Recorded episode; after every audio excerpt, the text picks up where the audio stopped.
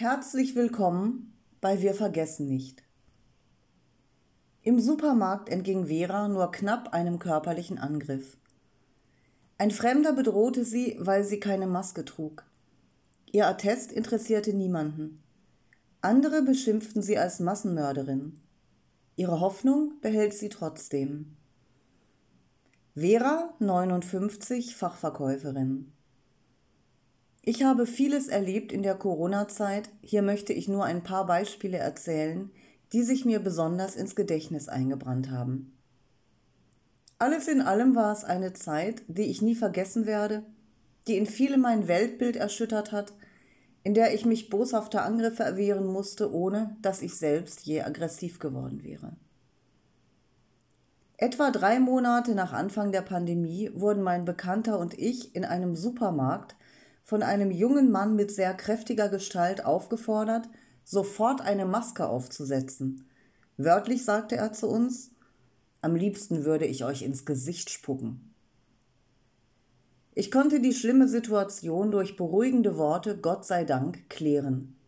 Auch meinen Bekannten musste ich davon abhalten, auf die beleidigende Provokation einzugehen.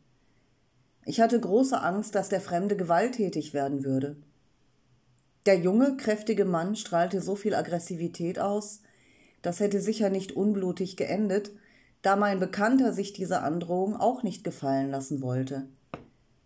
Einige Minuten später dann, auf dem Parkplatz des Supermarktes, kam der junge Mann auf mich zu und machte mit zwei Fingern zu den Augen hinführend das Symbol, er habe mich in den Augen und mein Kennzeichen habe er auch.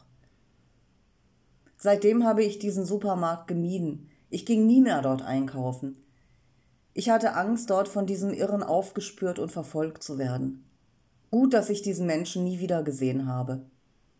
Das Gefühl, nicht mehr sicher zu sein, obwohl man niemandem etwas getan hat, das war erschütternd. Sowas hätte ich mir niemals träumen lassen. Im März 2020 versuchte ich Kontakt zu unserem Gesundheitsminister aufzunehmen. Mich nervte diese ewige sinnlose Panikmache.